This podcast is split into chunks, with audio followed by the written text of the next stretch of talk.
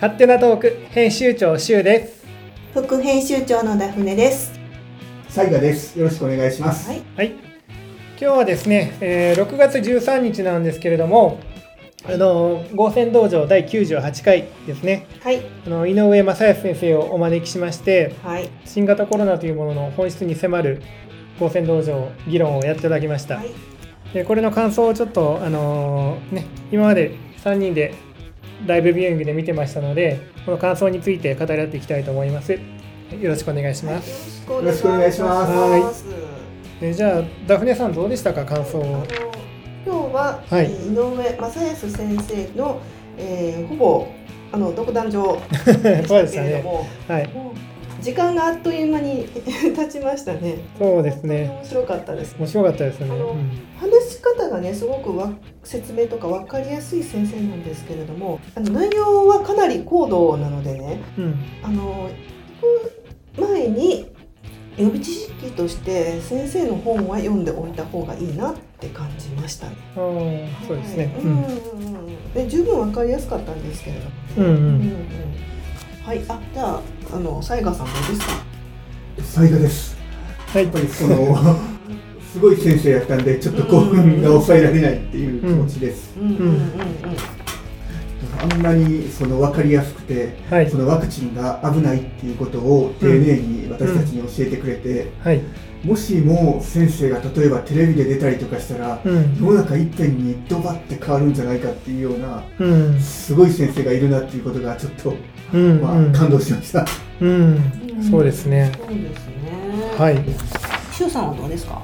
いやーまああの全体的にそのコロナパニックのおかしさっていうのを結構漏らすところなくこう語っていただいた感じがしててそのいろんな点でもう重要なことがいっぱい目白押しな回でしたね。はい、まあ小林先生もずっと言ってましたけれども、はい。コロナ禍によってあぶり出されたその問題多くの問題の中で、はい、専門家って一体何だろうっていううんうんうん。ことですよね。はい、うん。だから井上先生が言ってらしたあのうん、なんていうか専門家っていうのはそのタコ壺はい、の外の世界のことがわからないっていう。うん。うん、だからノーベル賞を取るほどこう、ね、自分の専門分野について極めたような人でもねうん、そこの外を出るとうん、もう本当に、あのー実は分かっていないので、うん。うん。うんだからいろいろとそういう山中教授だとか、うんそういう残念な人が出てしまう。うん。うんだからその専門家っていうのが今はその本当に細部というか一部のみに特化してその専門性をその培ってきた人だからそういう小林先生のような総合値を持っている方が非常に少ない。うんそうですね。ね。良くも悪くも、ん日本人の真面目さはこういうところにいうふうに出てるのかなとは思ったんですけどもね。うんうんはいうん自分より上の上には逆らえないであるとか、やっぱ空気読むとかね、日本人のやっぱりそういう忖度上手というか、はい。うんうんうん、だからあの真実をうん。あの求めようとする人たちにとってはすごいやっぱり厄介うんな国で生きてるなっていうふうに思いましたね、うんうんこの日本が。うんうんそうですね。本当にはい。今回特にあのやっぱりワクチンの真実みたいなところがすごくあ怖すぎるんですのけどね分かりましたよね。質問してくれた人たちも、うん。やっぱり自分の親とかうん。子供とかにうん。もう打とうとしています、これだけ聞いた後やとなおさらどうすればいいんでしょうかっていう質問がみんな切やっぱり実でして、そうですね、うん。そういう質問が多かったやっぱ切実な問題なんだろうなと思いましたうん。ね。うん。まあ家族の命に関わりますからねそれは。うん。それはそうですよね。ね。うん。うん。まあ、井上先生はねもうね自分だったらもうこっそり接種券隠すよって。うん。まあ言ってましたけれどもね、はい。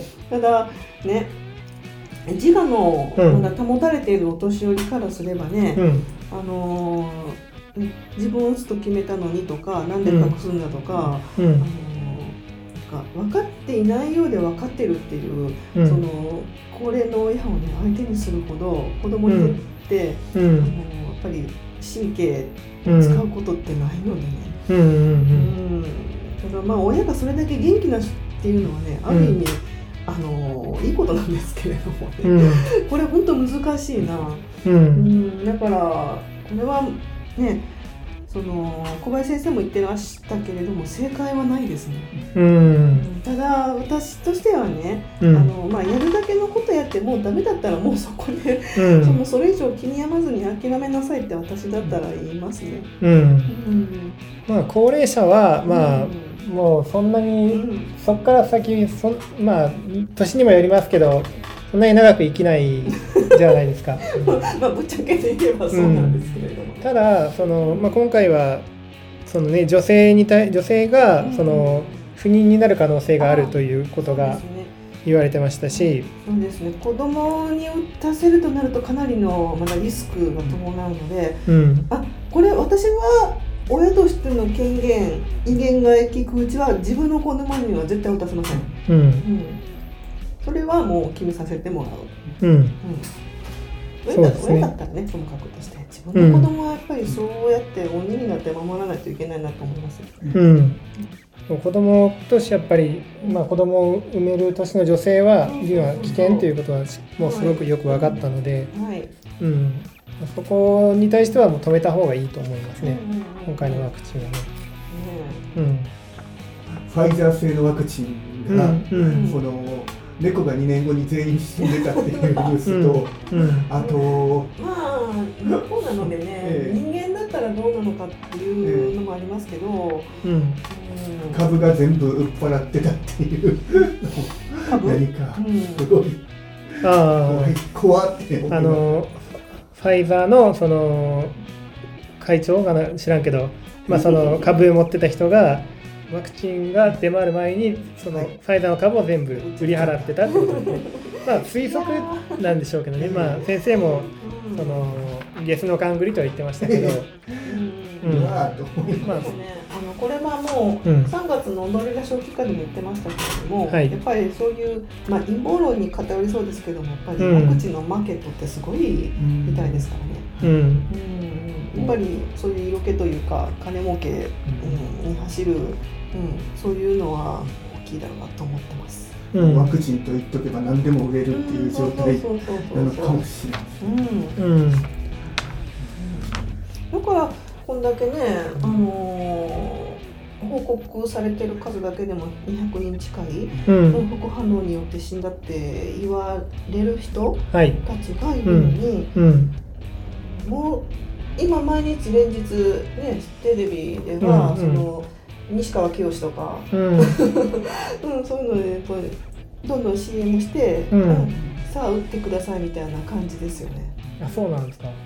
自分テレビ見ないんでちょっとその辺の様子わからないんですけど。今そうですよね。そういう CM が流れてますでしょ。あそうーいう有名なタレントとかを使って、うん。うんまあ、ワクチンの推奨、うんうんだから国を挙げてそうやって言ってるんですから、うん。うんうんね、怖いですね。でこれねコロナがその実態以上に怖いものだっていうふうに思い込ませるのもこれわけないわと思う。ううん。ん1年後2年後どうなってるかっていうのがうん。本当にとんでもない大問題になるかもしれないっていうことですね、ワクチンをこの推奨したっていうこと自体が。まあ、そうならないことを私も祈りますけれども、うん。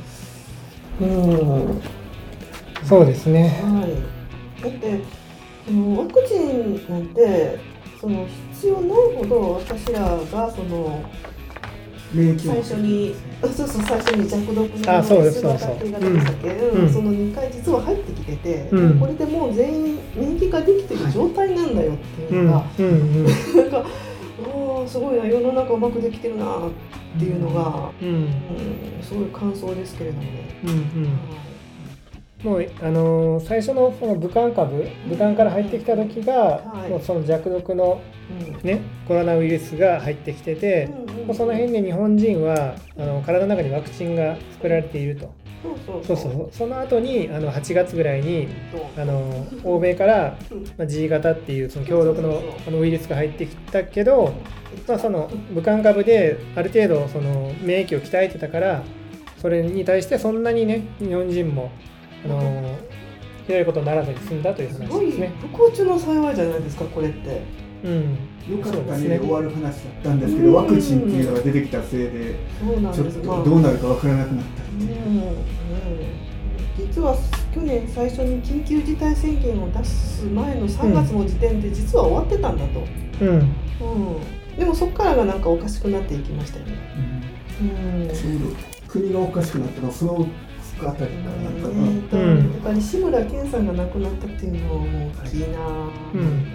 だからあので井上先生が言ってたように3ヶ月ごとにあの、まあ、コロナのその変異して3ヶ月ごとに、まあ、波が来ると、まあ、多少ねか変わってまたあの今までの抗体とかが効かなくなってくるから3ヶ月ごとにこう波ができるけど本当はそれは別にそんな、ね、大騒ぎすることじゃなくて、まあ、そういったさざ波がこうなるのがそういう周期になるのが普通なんだからそれを受け入れればよかったのに。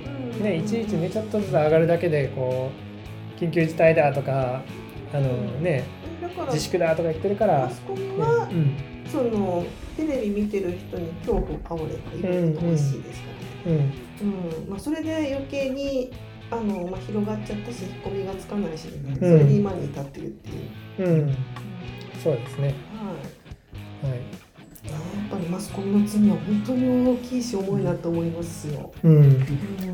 そうですね、そうそう。マスコミが政治家にそのうん。影響を与えているようなものですからね。はい。ね。うん、誰でしたっけね？モーニングショーを見てるって自慢げに話してる政治家って。あーあの立憲民主のなんとかさんね。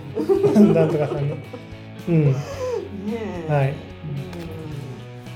の私たちでうんなんとかもう最後ミッションっておっしゃってましたけれど、うん。なんとかしてその広めていって、うん。少しでも止められたらいいなと笑われても、うん。まあ、怒られてもちょっといややっていーく必要があるっていう。そう。だからもううちらがそうやって分かってしまった以上これどう伝えるかなんですよねあとはねここから。ここで止まったらあのもう他そのここから広まらないんで、うん、他の人が広めてくれるからじゃなくて自分たちがやっぱ伝えていかないといけないなっていうのはすごい思いますね。うん。うんうんはい。ですね。あと例えばマスクの害とかどうでした？マスク。あそれはね、あのー井上先生がおっしゃるようにね、うん。あのーまあ去年デンマークで、うん。その何でしたっけね、あのーあ実験して実験したけれども、うんうんうん。その2つのグループに分けてマスクありとマスクなしね。うんうんうん。うん。あのサインなかったですと、うん。うん、それ分かったんですよね。はい、マスクあるとなしは別に感染には全然感染率は変わらないとはい。いうことですね。うん。変わらないでしょうし、うん、あのー子供のうん、教育ですね。はい、うん、あの子供っていうのはやっぱ人の表情を見てやっぱそういうコミュニケーション能力とかを養っていくものですから、うん、大人が隠していると顔が見えない、うん、うん、それはちょっと良くないですよやっぱり。うん、でマスクしてしてない大人の方が怖いっていうのは、うん。それはもう完全に誤った価値観なので、うん、これは一日も早く、うん、あの正していかないといけないなと思いますよ。う、うん。んですね。はい。ダフネさんもあのお子さんがね、はい。そのずっとマスクしてて、その同級生の顔をほとんど見たことがないという話をしてましたよね、前。さすがにね、うん。あの1年2年一緒にいればね、うん、あの区別はついてるんでしょうけれども、うん。それでもあの学校にいる間はうん、あの先生たちの言う通りマスクしてるわけですよね。はい。してなかったらどうなってたかって考えたら、うん、すごいあの損失うん、は大きいと思うんですよね。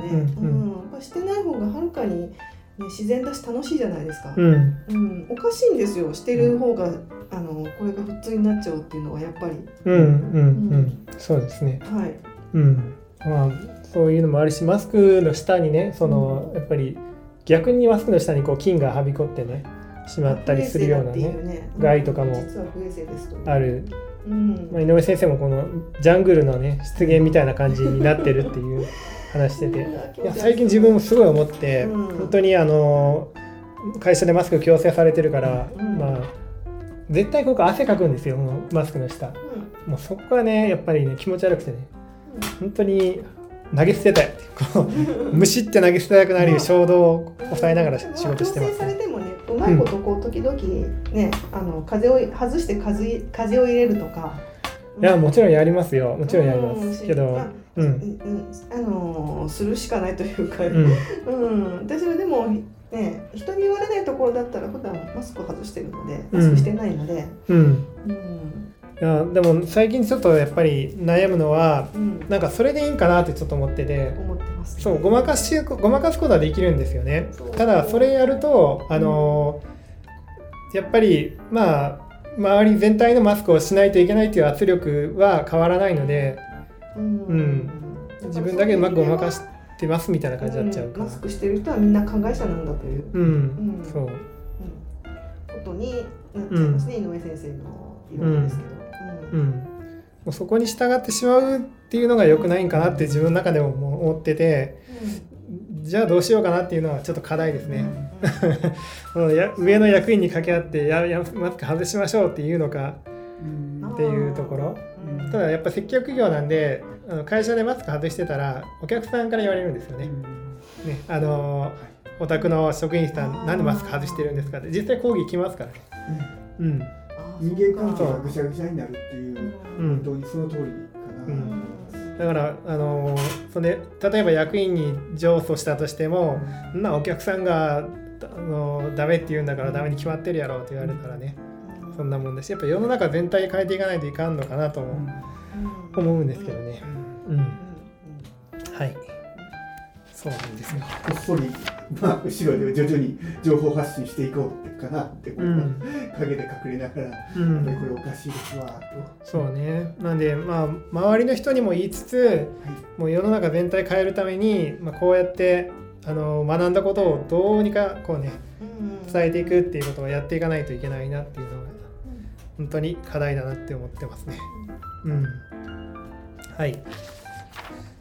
あとは何かどうです？今回のことで特に言いたかったことはあります、あのうん。今巷で言われてるみたいに、うん。その実はコロナははい。あのそういう呼吸器系の病気ではなくて、うん。消化器系の、腸から上がってくるそういう、えっと、ウイルス、はい。うん、それが血栓になってうん人を死に至らしめるんじゃないかという井上先生の説。うん。これはうん。今い言われていることを本当に覆す内容なのではい。これはテレビとかではうん話せないんですかね。うん、ね。マスクしてようが、うん。あのねえーとまあ、してようが関係ないようなそういう実はそういうルートで来てるんだっていうことを、うん。うん。うん。そうか、うん。トイあトイレかって思うん。うん、私はその昔からね昔から私ちょっとトイレっていうのが、うん。ちょっとすごい気になる場所でね、うん。うん。なんかあの家の中はそんなにそう、ね、こまめに掃除できるわけじゃないですけれどもなんかトはい。イレだけは私特別なんですよ。あうんーうんうんうん。なるほど。そうそうそう。うん。なんか、ねなんか本能的にそこ分かってたのかな。なんか、うん。トイレってもうやっぱりもう一人で入ろうが、うん。やっぱり密でなかろうが汚い場所じゃないですか、うん。なるべくやっぱり綺麗にしていたいっていうのは、うん。うん。それは昔からあって、うん。うん、私他の人の家に行くとまず気になるのトイレなんあですよ。そうですね。実を言うと。うん。まあ正しい衛生観念なんじゃないですか、うんそれは。そうですね、はい。うん。うん。そうそう。トイレ、うん、はやっぱりねトイレの神様じゃないですけどやっぱり綺麗にしてた方がいいですよっていう。うん、井上先生も言ってらっしゃいましたよね。トイレ清掃、うんね、あの感染症の対策として、トイレ清掃、うんそうそう、ねトイレ清掃。うん、手洗い、まあ、基本的な手洗い、喉、うんね、鼻洗浄、口腔ケア。でまあ、それにトイレ洗浄を加えたら感染対策としては感染症対策としてはパーフェクトだという話でした。そうですね。うんかりやますかったあ、そうそう基本的なことをやって、うんうん。うん、っていうところですねまずね。アルコールはダメっていうの？をいやそれは、うん、そうそう。アルコールややりすぎはダメそうやりすぎは絶対ダメですよ。ある程度はいいかもしれないけれども、うん。手の常在菌とかやっぱそういうのを、ううん。ん。うん。あのそれいいるものまでそうそうそう。んなくしちゃうっていうのはやっぱり皮膚には良くないので、うん。えー井上先生のおっしゃってることが全部正しかったとしたら、うん。今日本がやってることは何なんだろう全部ってね逆です、うんはい。うん。んそうそう。はい、うんそうそう。うん。うん。だから壮大な空振りって言ってらっしゃいましたよね。あの感染源は8割以上はもうかん家庭から来るもの、うん。うん。うん。あの私知ってるおばあさんでコロナににかかったうん。人いますけれども、うん。あの外に出てなくってもねうん。やっぱり、あの3世代家族で暮らしていた方だったのでう、ん。うんだから家族の誰かが外から持ち込めば時間差であのウイルス取り込んじゃうっていうことはあり、十分ありえますし、うん。でその方は自分でトイレに行けてたような方だったので。うん。うん。あのーまあ、トイレからとあのトイレを介してやっぱもらっちゃったのかなとか、うん。ううんん。だから外に閉じ込めたり、あのーするような、うん。お年寄りはね、うん。それはもう、ま、あの全くその対策には当たらないと思ってます。うん。やっぱ外に出て日光に浴びて、うん元気に歩いてもらうっていうのが、そうそうそう。まあ免疫をね高めるっていうのがねうん、高めましょう。コロナに対してはね一番有効だということなのでうんうんうん。ちょっとね閉じこもってないでねそう元気に 行きましょうということです。はい、はい。そうです。うんまあ今日はここのぐらいでねはい。なんか、楽しかったです。ん。楽しかったです。うんはいちょっとうんはい。ねえ、ただ、あれす。いろんな話を先生してくださったのでね、うん。ちょっと感想が飛び飛びになっちゃった、まあ、ちょっとあまり私もあましまとまった感想が言えなかったんですけれどもね。うんうん。まあまたねうちらも整理し直してうんこう発信していくっていうねはい、SNS とかでねやってい10くことを。上先生が来られる。ああ、そうそう、10月も来られます。しそうそうそう楽しみですね。楽しみ、うん。めっちゃ楽しみです。まあそこも盛り上げるためにうちら頑張っていかないといけないし。頑頑張りましょはい。そ。の頃にはねコロナを収束させられるようにねうんうん。頑張っていきましょうというところですね。うん。はい。はい。では今日はありがとうございました。あう。ありがとうございました。ありがとうございました。りがと。うございます